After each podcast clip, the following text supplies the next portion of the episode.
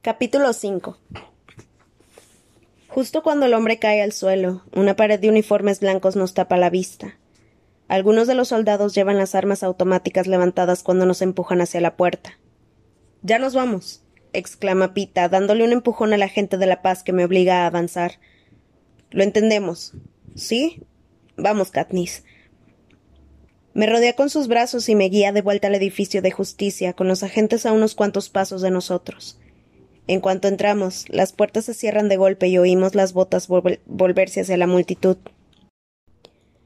Mitch, Effie, Portia y Sina esperan debajo de una pantalla, pantalla montada en la pared, en la que solo se ve estática, todos muy tensos por lo que ven sus caras. ¿Qué ha pasado? se apresura a preguntar Effie. Hemos perdido la imagen justo después del precioso discurso de Katniss, y entonces Hamish ha, dicho que creía haber escuchado un disparo. Yo he contestado que era ridículo, pero quién sabe. Hay lunáticos en todas partes. No ha pasado nada, Effie. El tubo de escape de un viejo camión. Responde Pita sin que le tiemble la voz.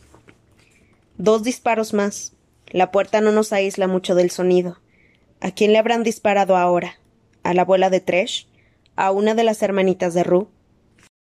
Ustedes dos, conmigo, ordena Hamish. Pita y yo lo seguimos. Y dejamos a los otros atrás. Los agentes de la paz que están colocados por el edificio de justicia no están muy interesados en nuestros movimientos, siempre que permanezcamos dentro. Subimos con una magnífica escalera curva de mármol. En la parte de arriba hay un largo pasillo con una alfombra desgastada y unas puertas dobles abiertas que dan paso a la primera sala que nos encontramos.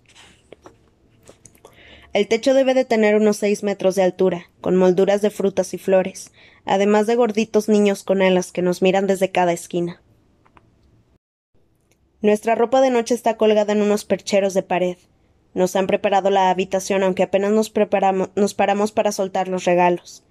Después Hamish nos arranca los micrófonos del pecho, los mete debajo de uno de los cojines del sofá y nos hace un gesto para que lo sigamos. Por lo que sé, solo ha estado aquí una vez, en su gira de la victoria de hace décadas, pero debe de tener una memoria extraordinaria o unos instintos muy fiables, porque nos conduce por un laberinto de escaleras de caracol y pasillos cada vez más estrechos. A veces se detiene para forzar una puerta, por el chirrido de protesta de las bisagras está claro que no, que no las abren desde hace tiempo. Al final subimos por una escalera a una trampilla, y cuando Hamish la abre nos encontramos en la bóveda del edificio. Es un lugar lleno de es un lugar enorme lleno de muebles rotos, pilas de libros y cuadernos y armas oxidadas. La capa de polvo que lo cubre todo es tan gruesa que no cabe duda de que nadie la, la molesta desde hace años. La luz lucha por filtrarse a través de cuatro ventanas cuadradas asquerosas abiertas en los laterales de la, de la cópula. Hamish cierra la trampilla de una patada y se vuelve hacia nosotros. ¿Qué ha pasado? Pita le cuenta lo ocurrido en la plaza, el silbido, el saludo, nuestra vacilación en la veranda y el asesinato del anciano. ¿Qué está pasando, Hamish? le pregunta después. Será mejor si se lo cuentas tú me dice el interpelado. No estoy de acuerdo. Creo que será cien veces peor si se lo cuento yo. No obstante, se lo explico todo a Pita, lo más tranquilamente que puedo. Lo del presidente Snow y el malestar en los distritos. Ni siquiera me callo el beso con Geo. Le cuento que estamos en peligro, que todo el país está en peligro por culpa de mi truco con las vallas.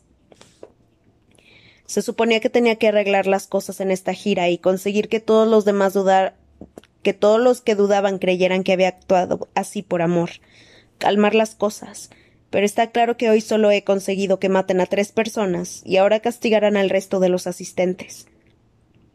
Me siento tan mal que tengo que sentarme en un sofá a pesar de que está reventado y se le ven los muelles y el relleno. Entonces yo también lo he empeorado todo con la idea de darles el dinero, dice Pita. De repente le da un golpe a una lámpara que está en precario equilibrio sobre una caja y la tira al suelo donde se hace añicos. Se acabó, ahora mismo. No pueden seguir con este este juego que se traen los dos, contándose secretos y manteniéndome a mí al margen, como si fuera demasiado insignificante, estúpido o débil para soportarlos. No es eso, Pita. Empiezo. Es justamente eso. Me chilla. Yo también tengo seres queridos, Katniss, familia y amigos en el Distrito 12 que acabarán igual de muertos que los tuyos si no salimos de esta. Así que después de lo que pasamos juntos en la arena, ni siquiera merezco que me cuentes la verdad. Siempre te comportas tan bien, Pita. Sabes tan bien cómo presentarte ante las cámaras que no quise entorpecerte, explica Hamish. Pues me sobreestimaste, porque hoy me he equivocado. ¿Qué crees que les va a pasar a las familias de Rue y Tresh? ¿Crees que les darán su parte de nuestras ganancias? ¿Crees que les acabo de asegurar un futuro brillante?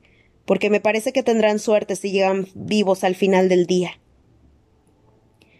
Pita lanza algo más por los aires, una figura. Nunca lo había visto así.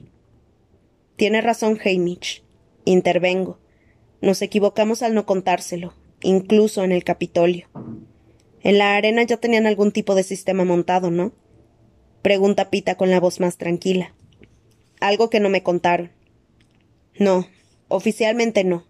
Es que yo me imaginaba lo que Hamish quería de mí según lo que me enviaba o no. Bueno, pues yo no tuve esa oportunidad porque él no me envió nada hasta que apareciste. No había pensado en eso, en cómo vería Pita que yo apareciera en la arena con medicina para las quemaduras y pan, mientras que él, a las puertas de la muerte, no había recibido nada, como si Hamish me, me mantuviera con vida a su costa. Mira, chico, empieza a decir Hamish. No te molestes. Sé que tenías que elegir a uno de los dos y me parece bien que fuera ella. Pero esto es distinto. Ahí fuera hay gente muerta y habrá más si no lo hacemos muy bien. Todos sabemos que se me dan mejor las cámaras que a Katniss. Nadie tiene que ayudarme para saber qué decir, siempre que sepa dónde me estoy metiendo. A partir de ahora estarás informado de todo, le promete Hamish. Será mejor, responde Pita sin dignarse a mirarme antes de salir. El polvo que ha agitado forma nubes y busca otro sitio donde posarse. Mi pelo, mis ojos, mi reluciente broche dorado. ¿Me elegiste a mí, Hamish? Sí. ¿Por qué? Él te cae mejor. Es cierto, pero recuerda que hasta que cambiaron las reglas, mi única esperanza era sacar con vida a uno de los dos. Como él estaba decidido a protegerte, bueno, pensé que entre los tres podríamos devolverte a casa. Oh. Es lo único que puedo contestar. Ya verás las decisiones que te verás obligada a tomar si sobrevivimos a esto, dice Hamish. Aprenderás. Bueno, hoy he aprendido algo. Este lugar no es una versión más grande del Distrito 12. Nuestra alambrada no tiene vigilancia y casi nunca la electrifican. Nuestros agentes de la paz no son bien recibidos, pero tampoco resultan brutales. Nuestras penurias provocan más fatiga que furia. Aquí en el once sufren más y están más desesperados. El presidente Snow tiene razón. Una chispa podría bastar para que todo ardiera. Las cosas pasan demasiado deprisa para poder procesarlas. La advertencia, los disparos y darme cuenta de que quizá haya iniciado algo de gigantescas dimensiones. Es tan increíble. Habría sido diferente si mi intención fuera agitar el país, pero, dadas las circunstancias, ¿cómo me las he arreglado para causar tantos problemas? Vamos, tenemos una cena a la que asistir, dice Hamish. Me quedo en la regadera todo el tiempo que me dejan antes de ir a arreglarme.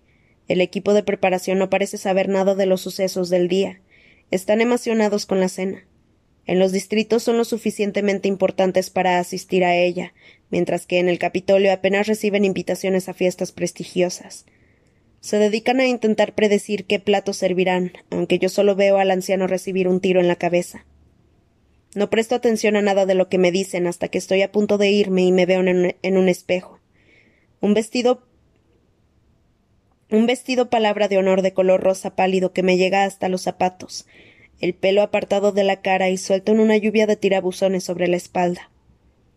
En ese momento llega Sina por detrás y me coloca un reluciente chal plateado encima de los hombros. ¿Te gusta?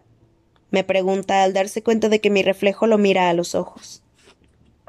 Es precioso, como siempre. Veamos qué aspecto tiene con una sonrisa, me dice amablemente. Es su forma de recordarme que dentro de un minuto volverán las cámaras. Consigo levantar un poco la comisura de los labios. Eso es. Cuando nos reunimos para bajar a la cena veo que Effie está indispuesta. Seguro que Hamish no le ha contado lo de la plaza. Aunque no me sorprendería que Cine y Porsche lo supieran, parecemos tener un acuerdo tácito para mantener a Effie al margen de las malas noticias. Sin embargo, no tardamos mucho en darnos cuenta de cuál es su problema. Effie repasa el programa de la noche antes de tirarlo a un lado. Y después, gracias al cielo, todos podremos subirnos a ese tren y salir de aquí. Dice. ¿Te pasa algo, Effie? le pregunta Sina. No me gusta la forma en que nos han tratado, metiéndonos en camiones y sacándonos del andén. Y después, hace una hora, decidí dar una vuelta por el edificio de justicia. Soy una especie de experta en diseño arquitectónico, ya lo saben. Oh, sí, lo había oído, responde Portia antes de que la pausa se alargue demasiado. Bueno, pues estaba echándole un vistazo, porque las ruinas de los distritos se van a poner de moda este año, cuando dos agentes de la paz se me colocaron delante y me ordenaron regresar a nuestras habitaciones. Uno de ellos me empujó con una pistola, exclama Effie. No puedo evitar pensar que es culpa de Hamish, Pita y yo, y mía por haber desaparecido antes. En realidad resulta reconfortante pensar que Hamish tenía razón, que nadie estaba vigilando la cúpula polvorienta en la que hemos hablado aunque seguro que ahora sí. Effie parece tan alterada que le doy un abrazo espontáneo. Eso es terrible, Effie. Quizá fuera mejor no ir a la cena, al menos hasta que se disculpen. Sé que no estará de acuerdo, pero la sugerencia la anima bastante porque valida su queja. No, estaré bien. Es parte de mi trabajo soportar estas vicisitudes y no podemos dejar que ustedes dos se pierdan la cena. De todos modos, gracias por la oferta, Katniss. Effie nos coloca información para nuestra entrada. Primero los equipos de preparación, después ella, los estilistas y Hamish. Pita y yo salimos los últimos, por supuesto. En algún lugar más abajo los músicos empiezan a tocar. Cuando la primera parte de nuestra procesión comienza a bajar los escalones, Pita y yo vamos de la mano. Hamish dice, Hamish dice que estuvo mal gritarte, que solo seguía sus instrucciones. Me dice. Además, yo también te oculté cosas en algunos momentos. Recuerda la conmoción que sentí al oírlo confesar su amor delante de toda Panem. Hamish estaba al tanto y no me lo había dicho. Me, me, parece que yo también rompí unas cuantas cosas después de aquella entrevista. Solo una urna. Y tus manos. ya no tiene sentido, ¿verdad? La de no ser sinceros entre nosotros, me refiero. Ninguno, responde Pita. Estamos en lo alto de la escalera, dejándole una ventaja de quince escalones a Hamish, como nos indicó Effie. ¿De verdad fue esa la única vez que besaste a Gale? Sí, respondo, tan sorprendida que no se me ocurre otra cosa. Con todo lo que ha pasado hoy, esa es la pregunta que le ha estado rondando la cabeza. Ya son quince. Vamos. Nos enfocan con una luz y yo esbozo mi sonrisa más deslumbrante. Bajamos los escalones y nos engulle lo que se convierte en una marea indistinguible de cenas, ceremonias y viajes en tren. Todos los días son iguales. Despertarnos, vestirnos, pasear entre los vítores de la multitud, escuchar un discurso en nuestro honor y dar un discurso de agradecimiento, aunque solo el que nos pasa el Capitolio, sin añadidos personales. A veces hay una breve excursión. En un distrito vemos de lejos el mar, en otro unos altos bosques, fábricas feas, campos de trigo y refinerías apestosas. Después nos vestimos de gala, asistimos a la cena y volvemos al tren. Durante las ceremonias somos solemnes y respetuosos, pero siempre estamos unidos, ya sea de la mano o por el brazo. En las cenas rozamos el delirio amoroso. Nos besamos, bailamos, nos agarran intentando escabullirnos para estar a solas. En el tren paseamos nuestra miseria en silencio, mientras intentamos evaluar el efecto que tenemos en los distritos incluso sin los discursos personales para despertar el descontento. Huelga decir que los que dimos en, el Distrito 11 fueron editados antes de televisar el acontecimiento. Algo se nota en el aire, el hervor de una olla a punto de rebosar. No en todas partes, porque algunas multitudes tienen el mismo aspecto de rebaño cansado que el Distrito 12 suele proyectar en las ceremonias de los vencedores. Sin embargo, en otros distritos, especialmente el 8, el 4 y el 3, los rostros de la gente expresan verdadera euforia al vernos, y debajo de la euforia, rabia. Cuando corean mi nombre lo hacen más como un grito de venganza que para vitorearme. Cuando los agentes de la paz se introducen en una multitud inquieta, la multitud devuelve los empujones, en vez de retroceder, y sé que no puedo hacer nada para evitarlo, que ninguna demostración de amor, por creíble que sea, detendrá esta tormenta. Si sacar aquellas vallas fue un acto de locura temporal, esta gente también está dispuesta a abrazar la locura. Cine empieza a estrecharme la cintura de la ropa.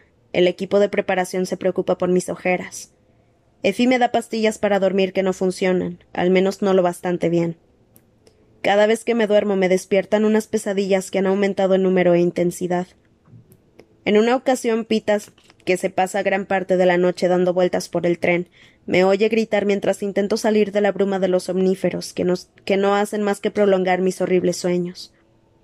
Consigue despertarme y calmarme, para después tumbarse conmigo en la cama y abrazarme hasta que me quedo dormida de nuevo. A partir de entonces me niego a tomar más pastillas, aunque lo dejo meterse en la cama conmigo todas las noches. Nos enfrentamos a la oscuridad como lo hacíamos en la cueva, abrazados, protegiéndonos de los peligros que pueden caer sobre nosotros en cualquier momento. No pasa nada más, pero nuestro acuerdo se convierte rápidamente en un tema de cotilleo en el tren. Cuando Effie me lo menciona pienso. Bien, quizá llegue a oídos del presidente Snow. Le digo que nos esforzaremos por ser más discretos, cosa que no hacemos. Las apariciones consecutivas en los distritos 1 y 2 son horribles por méritos propios. Cato y Clove, los tributos del distrito 2, podrían haber vuelto a casa si Pita y yo no lo hubiéramos hecho. Yo maté en persona a la chica Glimmer y al chico del distrito 1. Mientras intento evitar a la familia de este último, descubro que su nombre era Marvel. ¿Cómo es posible que no lo supiese? Supongo que antes de los juegos no presté atención y que después no quise saberlo. Al llegar al Capitolio estamos ya desesperados. Hacemos interminables apariciones delante de multitudes que nos adoran. Aquí, entre los privilegiados, no hay peligro de levantamiento. Es gente que nunca ha visto su nombre en las urnas de la cosecha, cuyos hijos nunca mueren por los supuestos crímenes cometidos hace generaciones. No necesitamos convencer a los ciudadanos del Capitolio de nuestro amor, pero todavía nos queda la débil esperanza de poder llegar a los que no logramos convencer en los distritos. Todo lo que hacemos parece poco y tarde. De vuelta en nuestros alojamientos del centro de entrenamiento, soy yo la que sugiere la proposición de matrimonio pública. Pita acepta hacerlo, aunque después se cierra en su cuarto un buen rato. Hamish me pide que lo deje en paz. Creía que era lo que él quería, dije. Pero así no. Él quería que fuese de verdad. Me voy a mi habitación y me meto debajo de las sábanas intentando no pensar en Gale y consiguiendo no pensar en nada más que en él. Por la noche, en el escenario colocado delante del centro de entrenamiento, respondemos con entusiasmo a una lista de preguntas. César Flickerman, con su chispeante traje azul marino y el pelo, las pestañas y los labios todavía teñidos de celeste, nos guía magistralmente durante toda la entrevista. Cuando nos pregunta por el futuro, Pita hinca una rodilla en el suelo y pone todo su corazón en pedirme que me case con él. Yo, por supuesto, acepto. César está como loco. La audiencia del Capitolio expresa de la histeria. Las imágenes retransmitidas desde todo Pane muestran multitudes henchidas de felicidad. El presidente Snow en persona nos hace una visita sorpresa para felicitarnos. A Pita le da la mano y una palmadita de aprobación en el hombro. Después me abraza, envolviéndome en su aroma a sangre y rosas, y me planta un beso hinchado en la mejilla. Cuando se retira, clavándome los dedos en los brazos con una sonrisa, me atrevo a arquear las cejas que preguntan lo que mis labios no pueden. ¿Lo conseguimos? Ha sido suficiente. Ha sido suficiente entregártelo todo, seguir con el juego, prometer casarme con Pita. A modo de respuesta, sacude la cabeza de, de manera casi imperceptible.